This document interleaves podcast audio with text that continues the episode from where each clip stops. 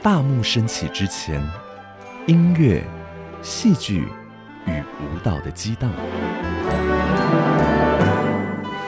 大幕升起之后，欢笑、泪水与心灵的碰撞。歌舞实验室，咖啡猫与您一同寻访音乐剧的千万风情。不管是一个艺术形式的追寻，或是一个产业的发展，它都是需要时间的。我们人好像没有办法用一个自己强硬的方式去强迫事情一定要照着自己的方向走。嗯，但我们可以在我们的位置上做到最好，然后相信我们后面的人会有人可以继续的把这件事情完成。从时空、角色、艺术、歌曲及创作的观点。剖析如万花筒般迷人的音乐剧，唱作俱佳，名家来开讲。你所收听的节目是。歌舞实验室来到创作俱佳的主题时间，今天咖啡猫呢要为大家隆重邀请到一位好朋友。这个隆重就是说，他曾经带给我非常多深刻的对于戏剧上面的一些理解。那甚至有时候，因为我要访问的表演艺术作品挺多的，但不是每一个我都能够走到那个表演空间去看。所以有一种东西存在，对于做节目的我来说是很重要的一个指引的方向。啊，你当然也可以很直接说它是一种工具，但对我来说，它就是一个非常令我敬佩的深度报道。我今天要讲的就是关于表演艺术的评论，这个评论家的存在是可以让作品延续它的生命的。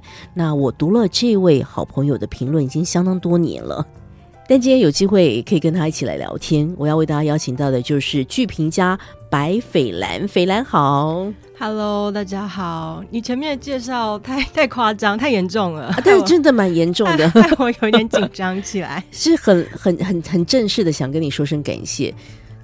因为真的很多年的时间，我在不论是表演艺术杂志，或者是有很多网络的平台，拜读了你很多的大作。因为你不只是写像我们今天关心，其实是音乐剧嘛，但你写了很多各式各样的戏剧的这些作品的评论。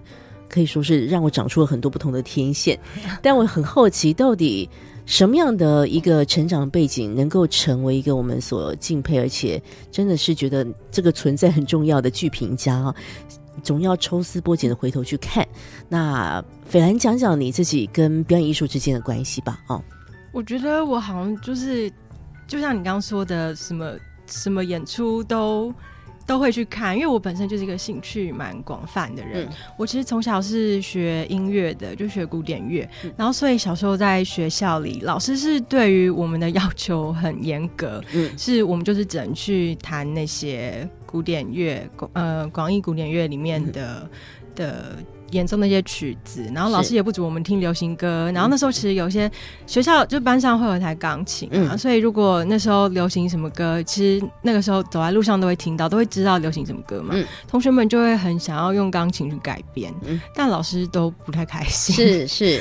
然后后来慢慢，其实我觉得我我喜欢音乐，但我也很喜欢语言。所以我后来在大学的时候，我就没有继续的去学音乐。我后来就念了嗯外文系，就是主要专门是文学。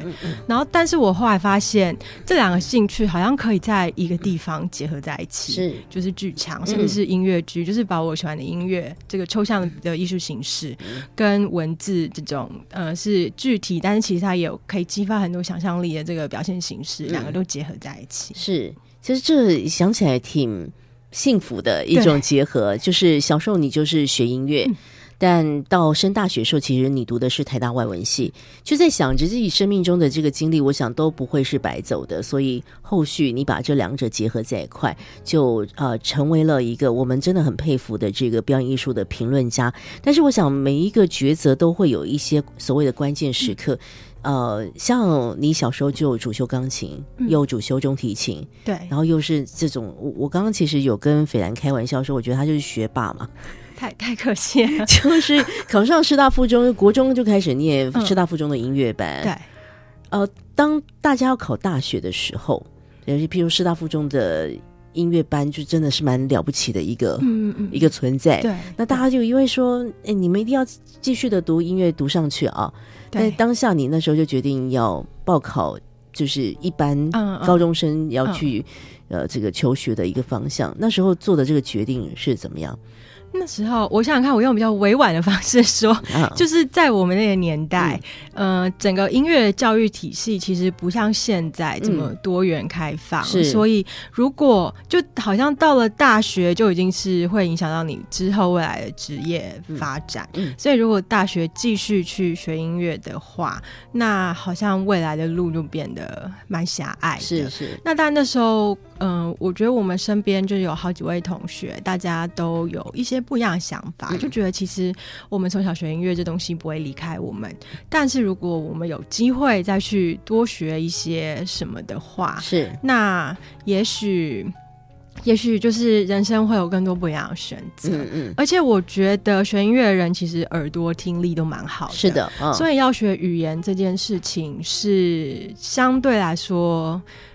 应该说是我们有被训练到这一块，所以要学语言，也许比其他人会还更快。我自己就觉得我是非常乐于热爱热爱学语言的人。对对对，对啊就有不同的方向可以去做选择。对那时候你也让自己放手一搏，但我想后来到了台大外文系，嗯我们知道这个学校一直让我觉得好像跟戏剧总是那么紧密的结合在一块我身边有很多好朋嗯友从台大外文系毕业，那常常跟我分享，就是他们在大学很难忘的一些课都跟戏剧有关系。没错没错，这个是很很有趣的一个学习的经历吧？啊，对啊，因为我们就是外文系，它其实是偏重文学。嗯嗯，那在西方，嗯、在欧美文学里面，嗯戏剧就是很重要的一块。像我们可能大一就开始先从那个希腊悲剧学起，嗯然后那时候就会觉得哇，其实是真的一个很大冲击，是，嗯就会跟想象的都很不一样。对，嗯，这个好像看戏不再只是一种娱乐而已，对对对，而是带你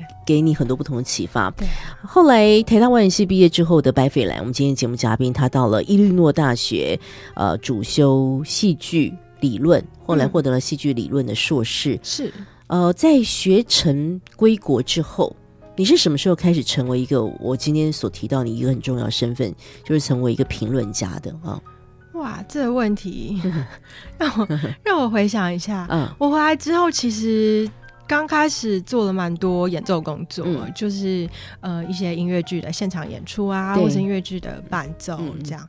然后后来也因为我喜欢写东西，然后也喜欢看戏，嗯。然后主要也是因为现场演出工作，就那时候剧场的劳动生态可能跟现在相比是更不佳，对，嗯。所以也许没有办法 support 我的生活。嗯嗯嗯，然后，所以我就是有做了非常非常多不同形式的工作。我想说，哎，那既然我会外文，那我也可以做翻译。嗯那我喜欢看演出，我就也可以写一些评论的文章去投稿是等等的是是然后我嗯记得好像是因为我曾经现在讲有点害羞，嗯 但是我曾经得过国议会的一个嗯，剧评的奖项。是的，是的。然后嗯那时候可能就因为得了这个奖的关系，所以就有更多机会开始开可以开始写一些评论。对，一开始总是就是无名小卒嘛，对 对对，只是因为自己喜欢，然后有想要表达一些观点就开始写。那但是这个就是写着写着写出了一些经验，也被许多人给看到了。那或者像我们说获得国议会的肯定，我想那也是一个很重要的，呃，算是被认可哈。所以白斐兰也就是这样子，应该算是他没有特别的想说他好像会成为一个专职的表演艺术的评论家。但是人生路途就让你默默的走上这一条专职的路我现在也不是专职的，哦，因为还有其他的工作，对不对？也是要东接西接。但是因为就我们自己一种浪漫想象，你看看表演，有人请你去看，你不用再去花太多的钱去 买那个入场券，然后还可以这个好好评论一下，这真的就是一个太浪漫的想象。对对，好，所以 你因为我们通常推翻我们一下，对对对，因为嗯通常如果是团队出钱邀请我们的话，要写评论，我自己会不会接受？这就是有点那种哈，你已经被收买的感觉，是不是？而且会觉得很尴尬。要是你看之后不喜欢，那怎么办？啊对别人已经请去了，怎么办怎么办？对，然后有一些平台，比如说像国艺会，或是有些平台是你去看演出，嗯，这个票是可以，呃，就是跟他们核销保障。是是是，那那也要你看完了，你确定要会写，有时候你去看，其实你也不知道到底会不会写文章。对对对，所以还是一笔很大的开销。我们要跟大家好好这个矫正一下观念，对不对？好，等一下要继续来讲一下白斐兰他的在写评论这件事情之上，其实我有一些好奇想要来请教。但我们今天因为歌舞实验室专注在音乐剧，所以我就很好奇，因为你看的表演艺术其实很多元化。有非常写实，然后有超级哲学的，然后 各种的嗯表演形式都有，舞台剧的、舞蹈的，或者是我们今天谈的音乐剧都有。那音乐剧它之于你，它是怎么样？好像也让你觉得说。长出了一点花朵，所以你也开始跟音乐剧有一些连接，哈。嗯嗯，谈谈这件事情啊。我可以先扯很远，讲到我小时候的故事吗？那当然。你如果觉得我太啰嗦，可以剪掉。不，我要听。就我小时候其实是我阿妈带大的，然后我阿妈她是台语人士，所以我也是台语母语。她非常的会说故事。然后小时候就是我们住在乡下，所以也没有什么电视娱乐，我们就吃完饭。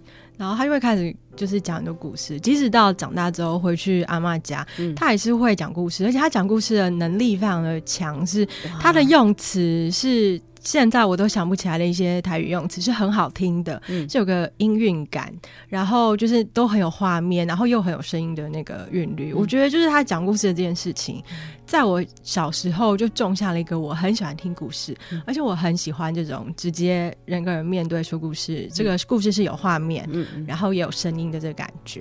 然后它也影响了我后来看剧场的，呃，当然就专业的判断来说，各种形式的剧场我都会去了解。对，但是我实际上最喜欢的就是有说故事的感觉，嗯，表演者跟观众是非常亲近，是，然后他们表达是有声音、有音乐性，然后有画面的这样子的表演形式，嗯，然后后来在我自己其实就音乐剧的。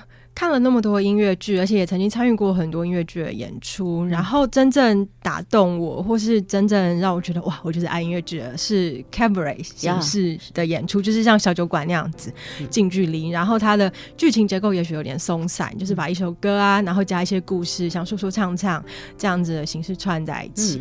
我也曾经跟风雪工作室，我们在我们做过很多年的 cabaret，我就是负责弹钢琴，对，然后我真的在旁边弹钢琴的时候，我有时候都会看着演员。人唱歌，然后跟观众那个很近距离的交流，我觉得他好像就是满足了我生命中很原初对于剧场的那种喜爱。是是是，所以跟风戏乐工作室曾经玩过好几场的 cabaret 的，对，好几年这样的一个表演的形式。对，它就是一个很很 free 的演出，观众也可以吃吃喝喝，然后演员也会有观跟观众有一些互动。对，其实我有几次就是在 cabaret 现场的，哇，这样想一想。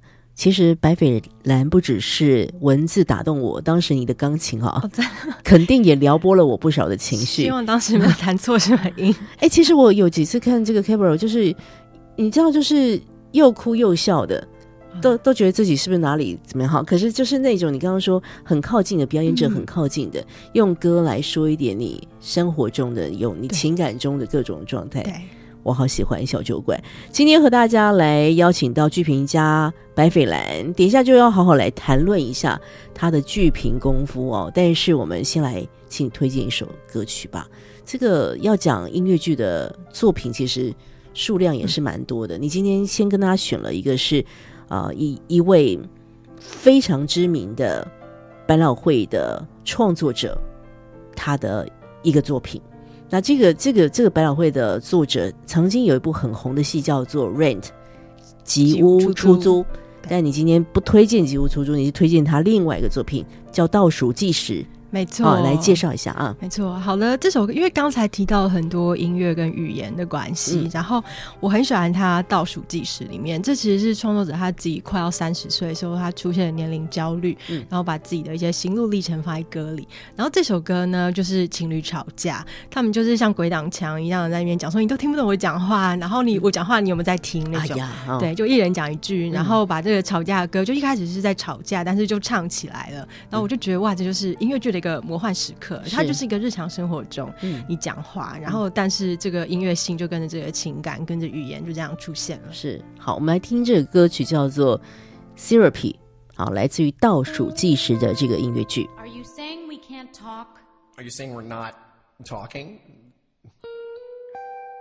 What are you saying? What are you saying? I'm saying I feel bad that you feel bad about me feeling bad about you feeling bad about what I said about what you said about me not being able to share a feeling.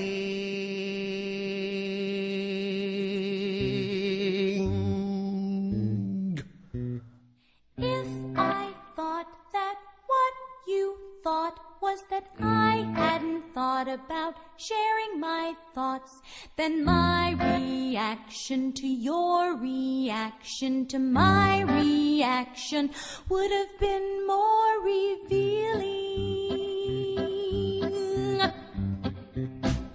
I was afraid that you'd be afraid if I told you that I was afraid of intimacy.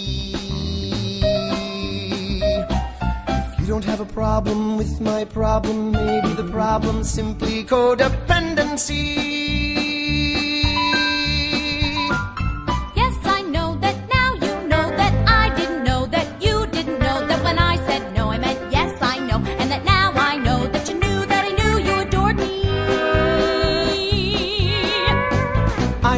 To Say you were wrong too. say I was wrong about You being wrong. when you rang to say that The ring was the wrong thing to bring. if I meant what I said, what I said brings bored me.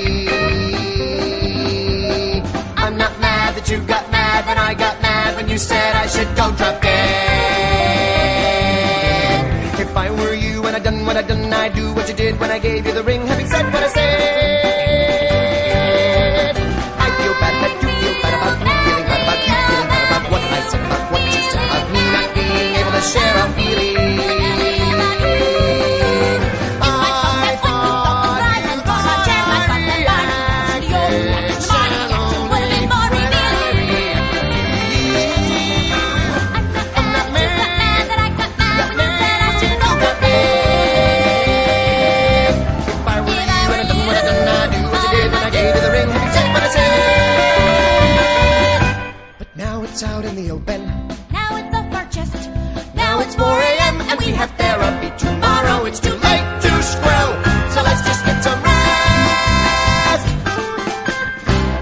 天的歌舞实验室为大家邀请到的是表演艺术的评论家，他的名字叫做白斐兰。刚刚斐兰和大家推荐的这个音乐剧的作品，大家有机会也可以去看一下哦，就是倒数倒数计时。其实他也曾经以电影的形式和大家来见面。那我们就直接来讲一个很实际的，好了。刚刚在听歌的时候，斐兰跟我讲一个事情，哎，我好像没有人认真想过，但他刚刚一讲，我觉得超级有道理的。因为电影啊，或是音乐剧都是咖啡猫我的热爱嘛。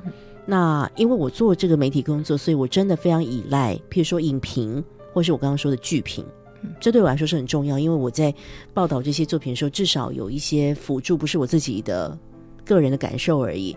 但反而跟我讲到电影的影评跟戏剧的表演艺术的剧评，好了，这个这两个评论的状态其实是有不一样的存在的性质。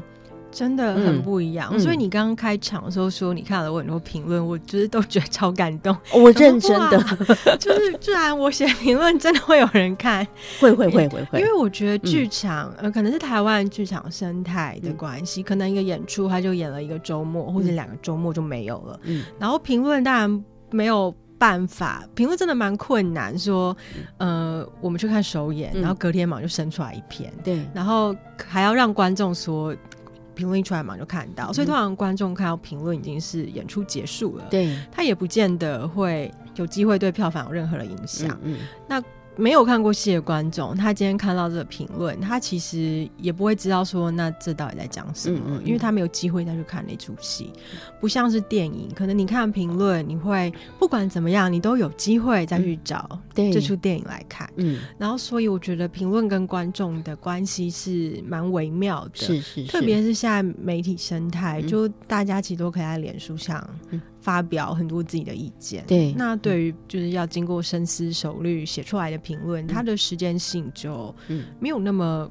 快速，是所以也会让大家觉得，我我自己就会蛮困惑说，那现在这个时代，评论还能做什么？听起来好像有点沮丧的感觉。我是说，如果就生态嗯来看的话，它的确没有像影评的某某种程度，如果你说一种影响力的话，这个表演艺术的评论没有像影评来的那么快，或者是那么的直接，或者是那么的被一些人觉得有用。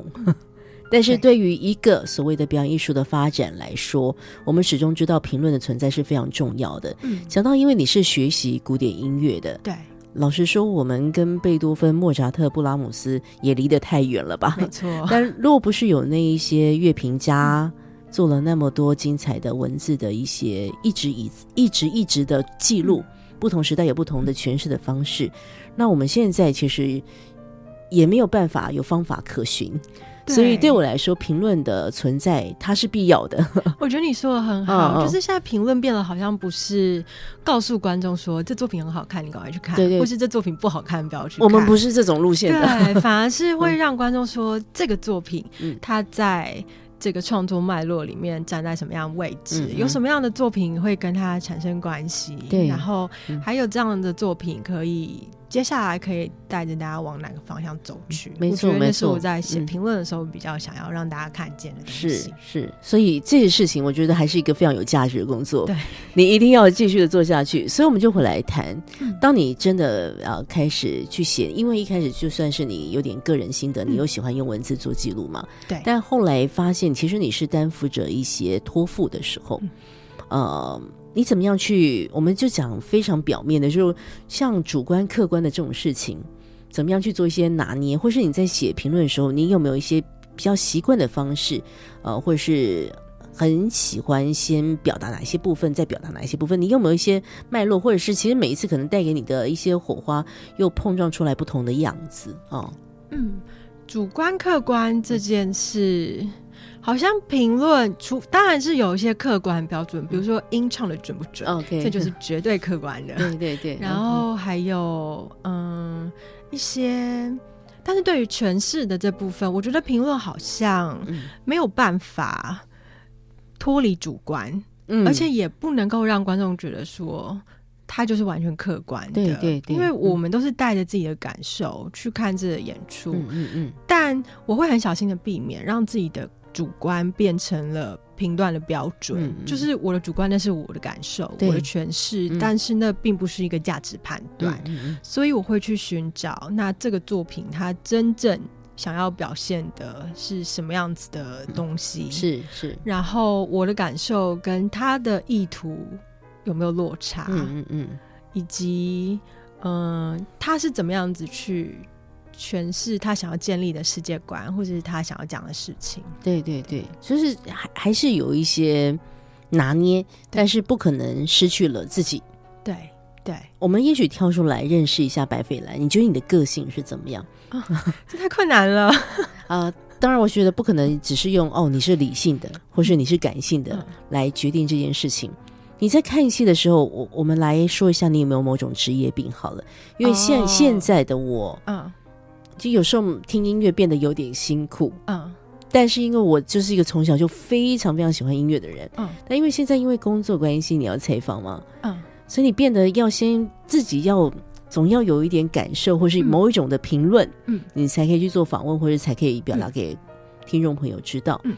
但我会觉得说，哎呀，曾几何时，我听音乐的时候，可以不要再有这种想法了吗？哦，对你来说呢，就是你怎么样让你享享受看表演这个事情，和就是在看表演过程当中还要想着评论这个事情。我觉得我的职业病应该是我甚至会把这些事情扩大到剧场以外的领域。嗯，就是我其实也蛮喜欢看运动赛事。的，哦。我喜欢嗯看足球，我也喜欢看网球。是。我很喜欢身体记忆这件事，就是 craft 这个记忆，不是嗯 memory 的记忆。可能因为从小学音乐关系，所以我对人的身体可以做到什么样子的事情很感兴趣。是是，看足球场的时候，我就会想象说，这如果是个编舞，那他们其实就是一个默契嗯的东西，对然后谁传球给谁，然后谁传球给谁，嗯怎么样子，就好像这就是一个现场演出。对然后看网球比赛，我也是觉得这好像就是一个独奏家或是是一个 solo performer。呀，然后他怎么样的去执行他的意念，然后他用他的这个身体技术去执行他的意念，嗯所以我觉得我职业病比较是发展在这部分，各个生活 的层面都会让你对对对，有一些连结。对啊但你这样讲回来，你写出来的评论就会跟别人长得不太一样。对，譬如说，可能 maybe 只是举例，你今天是要写某一个表演的评论，但是你可能就会，呃，像因为我们最近都在看 Beckham 的纪录片嘛，哦，我还没看，好想看哦。很好看。今天突然变迷妹哈，我的意思就是说，哎，也许你就会把最近在流行的一些运动赛事的东西把它写进来，也是有可能的。对啊，嗯对啊，这是不同的做法了哈。对对对，但嗯我就觉得，就是因为刚刚说到记忆这件事情很吸引我，所以我其实，呃，在写，特别是写像音乐剧或是跟音乐相关的时候，我也会对音乐这块特别的嗯去注意。是是它那里面就会有些可以有价值，就是好坏评断的地方。，对，然后有一些是可以在自由诠释的空间。嗯，我会特别，就是真的，我觉得像演员，而且我很喜欢看演员有时候演跨界演出，然后比如说像是寡喜跟音乐剧的结合，对。然后你就会看到一个演员，他可能是西方音乐剧美声背景出身，但他要去用到一个他不熟悉的肌肉，嗯。去演唱一个他不熟悉的东西，嗯。然后他这种。就是用尽身体的能量，嗯。或是去冒险的去尝试到某个他不熟悉的发声方式，去唱出某种过去不曾出现过的声音的时候，我觉得那东西哇，很迷人，因为就就是呼应你很喜欢挑战身体极限，到底可以对对对对对，哇，嗯，对。然后我觉得这东西好像就已经跳脱了我们说好坏，或是我们如果单一用一个音乐剧的价值判断，或是用一个戏曲的价值判断，嗯我们都会很难去找到这，就是会没有办法去真的去说，哎，你这样到底唱的好不好？对，但是嗯他突破极限，嗯去冒险唱出一个新的声音的嗯那件事情，是我觉得就是很打动我的地方。嗯所以我在写评论的时候，我都也也都会特别希望别人可以看见这点。是呃。所以现在大家知道一下，白斐兰他们有某一种程度，他有一个路线。如果今天这个呃作品，他特别有在一些所谓你刚刚说跨界，嗯或者在身体极限上面有一些不一样的发展的话，嗯，蛮蛮容易可能会吸引到对，这位剧评家的目光是。是是。但每个人可能的确会有不同的个性哈、嗯但我们在听歌之前，我先直接来问一个问题：有没有碰到那种因为工作的邀约啦？嗯因为你刚刚你你虽然说其实不太想要被工作被邀请。哦，被但但有时候还是会是这种。那真的，譬如说你人家说，哎，你们帮忙写一下，但你真的对那个东西没感觉，怎么办？怎么处理好？没感觉，嗯。呃，我觉得没感觉一定是会有原因的，是的，嗯。一定是他也许有哪些地方可以再做的更，有有一种路线是可能他跟你真的关注的东西就是完全不一样，嗯那我真的就不会勉强自己去写，是。就是他可能题材啊，或是他的形式，就是跟我的生命经验是完全不一样的。嗯嗯。那我觉得我如果刻意去写，也是冒犯了这个作品，因为我就不是他的诉求对象。那有一种是他可能很用力，但是就没有办法打动别人。对嗯对，嗯。我会觉得我会很想要帮他理清到底这个问题在哪里。是，我想每一个作品其实还是有它存在的嗯。价值。对，每一个作品虽然现在网络言论很自由，大家很轻易的就会跟他说好看不好看，但我觉得有时候我们不要做那么那么粗浅的评论，没错，可能要看到不同面向的。好，我有我有朋友，他的兴趣就是想要帮大家做演出配对，就是他觉得这个演出是适合什么样子的人推哦荐。对怎么那么可爱？对啊，我就觉得得蛮适合的，因为现在好像演出其实他的观众不一定是 for 所有人，但是是是是大家嗯说不定都可以找到有共鸣的。没错，嗯，呃，但我们说看表演还是一个开心的事情。那接下来我们来听一个开心的音乐好了。这个这个作品，其实我在这段时间做歌舞实验室，已经访问过不少参与在这其中的。每个环节都有，制作人也有了，作曲家也有嘛，演员也有哈。今天我要请白斐来小姐从评论家的角度来说一下，这个真的是大家这几年很喜欢的台湾有个好莱坞，对啊，这是我我嗯、我没有参与这个制作，先说一下，就是风旭月工作室，但是是我跟他们合作的不是这个作品。对对对，但我真的很喜欢这作品，嗯。因为我觉得它表现出很多，嗯、应该说这是一个台语音乐剧。嗯过往我们对于台语歌的想象都是比较抒情，嗯或是比较就是会有个既定的音乐风格的想象。嗯嗯嗯但是台湾有个好莱坞，他就把台语这件事情创造出了很不一样，很有一种美国美国百老汇的感觉，然后甚至是那个年代，也许世界上是同步流行的曲风，帮助我们去回想说，嗯呃，台语并不是一个独立于世界之外的语言，是它其实是跟上了这个世界的脉动，嗯然后创造出很有活力的、很有节奏感的这个曲风。是，嗯，我们来回顾一下。台湾有个好莱坞的同名主题曲，等一下再继续和剧评家斐兰来说说。那就他的角度，他对当下台湾音乐剧的产业有什么样的一些观察呢？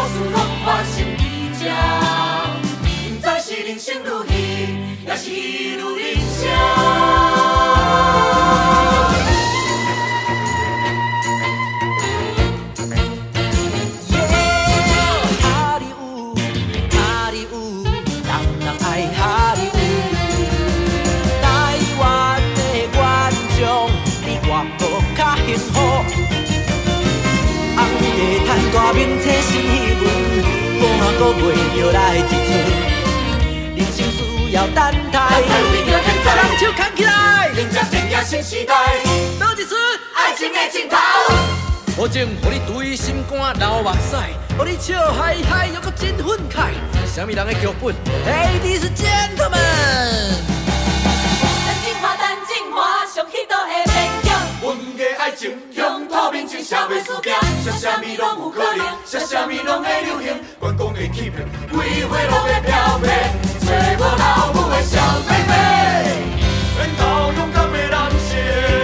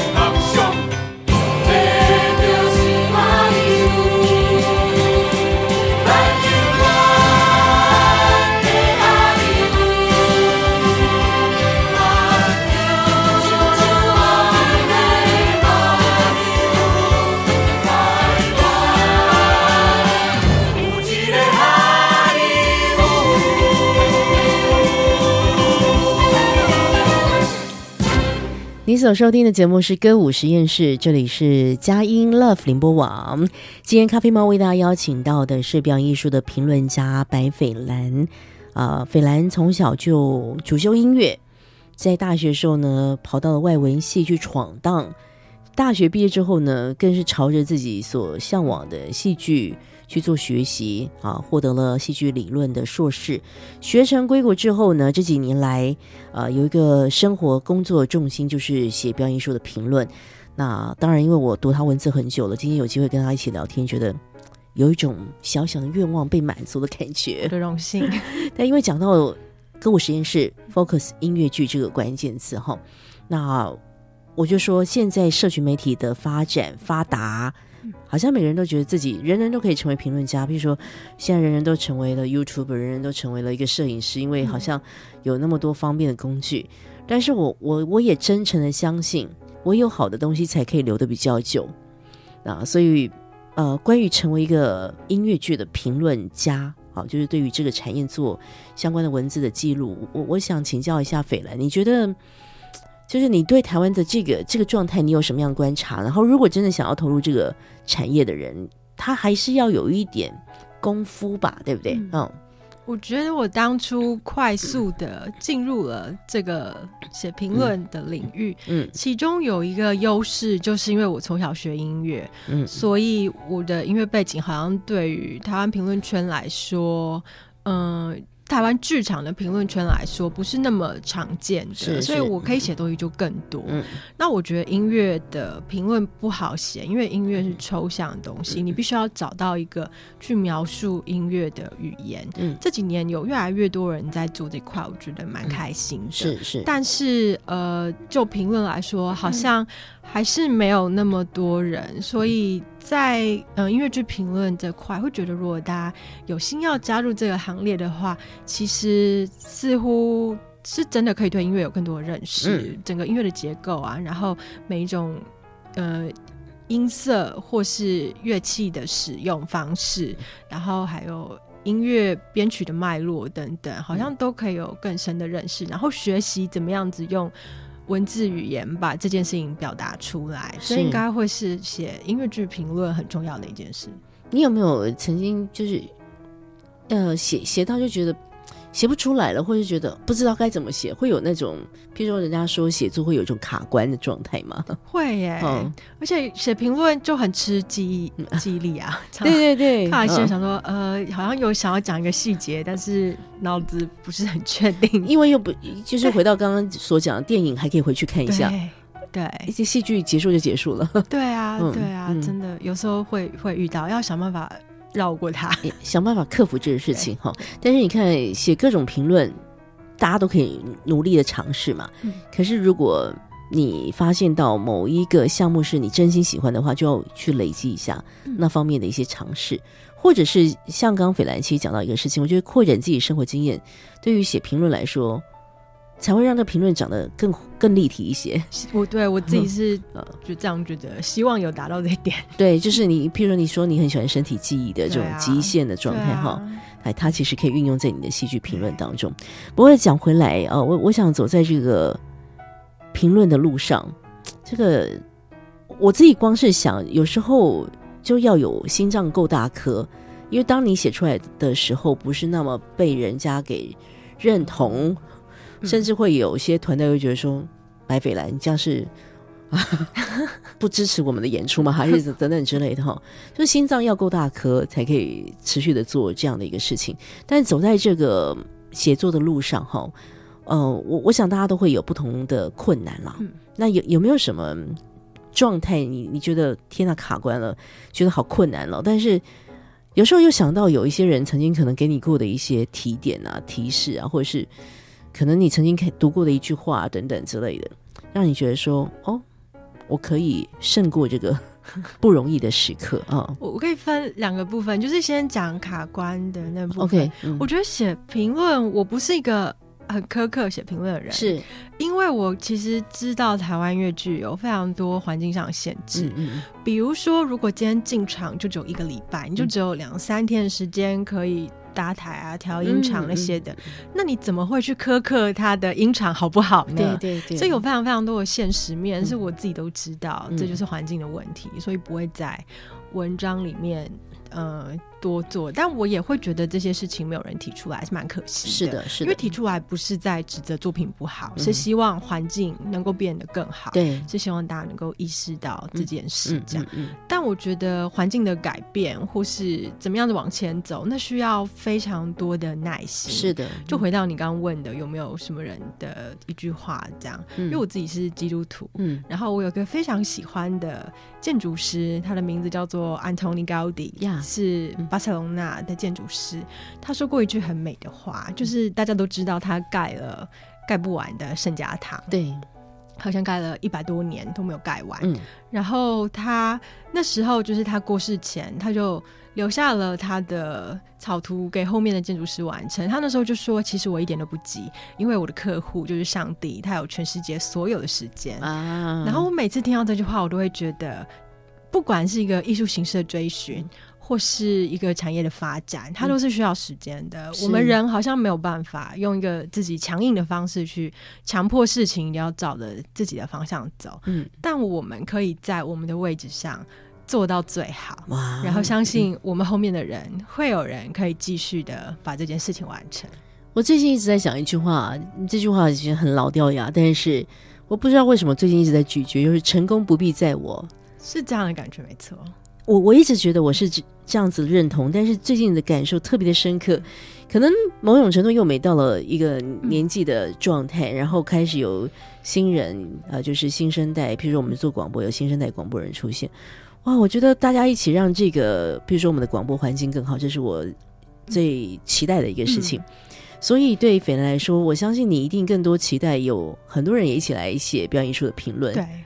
对，但是大家的动机都不是为了要增进，嗯不是为了说白斐兰要出名或者是咖啡猫出名，不是这样子的，就是因为有我我还是说，因为有好的评论是可以促进产业的发展的，对，而且可以留下一些记录，因为表演艺术就演完就嗯没有了嘛。没错。但是有一些嗯文字的记录，就像我现在也是会蛮常回去看嗯。过去我没有经历过的那段时间的对。音乐剧，然后从这个文字脑补还原这个台上是什么样子的画面。是你们一定要相信，你们写的评论对我们来说，对我来说。非常非常重要，感动哦，尤其对于我们这么热衷于推广表演艺术作品的话，评论的存在绝对有啊、呃令人佩服而且尊敬的价值。呃，下一回朋友们有机会再看到这些表演艺术评论的时候，不要只是翻过，其实呃里面充满了很多很好听的故事，请大家来 follow 一下。呃，如果用一句话来谈谈，今天我们讲音乐剧，你觉得音乐剧对你来说是什么呢？嗯，我觉得音乐剧是一个很兼容并蓄的表演形式，它其实嗯是所有的剧场里面最可以接触到很大程度的观众。嗯其实有好多好多剧场观众，他们人生都是从音乐剧开始认识剧场是什么东西。哇，然后因为音乐剧的关系嗯被感动走进剧场，所以我觉得音乐剧它就是一个心胸非常宽大的剧种。嗯然后它可以有很深刻的时候，也可以有很热闹，就是让一些呃不熟悉的朋友们进来一起热闹的时刻。是，嗯，大家一起来享受这个兼容并蓄的音乐剧吧。今天在呃节目最后，我们要请斐然来给我们推荐一段作品哦。其实今天时间不够了哈，但我要跟大家报告一下，我们在这个秋天关注到的一部摇滚芭比。这个作品的转译者其实就是我们的白斐兰，好，所以下一回我们应该要来再讲讲一下你的转译的功夫、功夫、翻译的功夫。但今天最后的一首歌，你想要推荐什么样的音乐剧作品呢？啊我想分享《却是三姐妹》的《好花得时》，嗯嗯然后这是一出结合了台湾传统丧葬仪式跟西方乐剧曲式的音乐剧。嗯，其实，在过去好多年，台湾就已经好多音乐剧人就做过类似的尝试。对，嗯然后我觉得《劝世三姐妹》大家应该都知道是一个秒杀，很多人都抢不到票的音乐剧。没错，但这出戏的成功，也是因为前面有好多好多好多人的努力，嗯就是它不可能是横空出世的音乐剧。对，然后也希望大家看到这出戏音乐剧的成功，听到这首好听的歌的时候，嗯也可以去想到前面有真的非常多人做这些努力，没错。然后嗯我们可以继续的努力走下去。这都是累积了很长的一段时间的功夫。音乐剧也是一个时间的艺术，对我来说，我们就来听来自于《劝世三姐妹》其中的《好花得时》。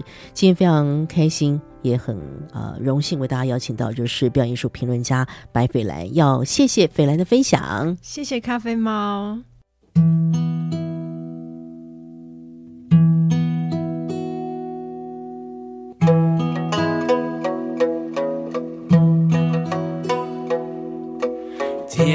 正月来好啊花，是啊水啊香，两边迄个两啊蕊是香香，正神经啊花都花来会啊用，生啊新妹啊车猪啊细娘，那猪啊细娘。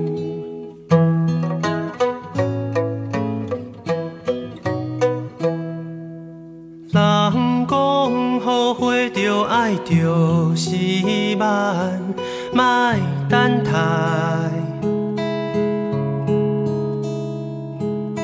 岁岁年年，风也来，雨也来，好花长在土里，等待春天开。有缘的人等待春天来。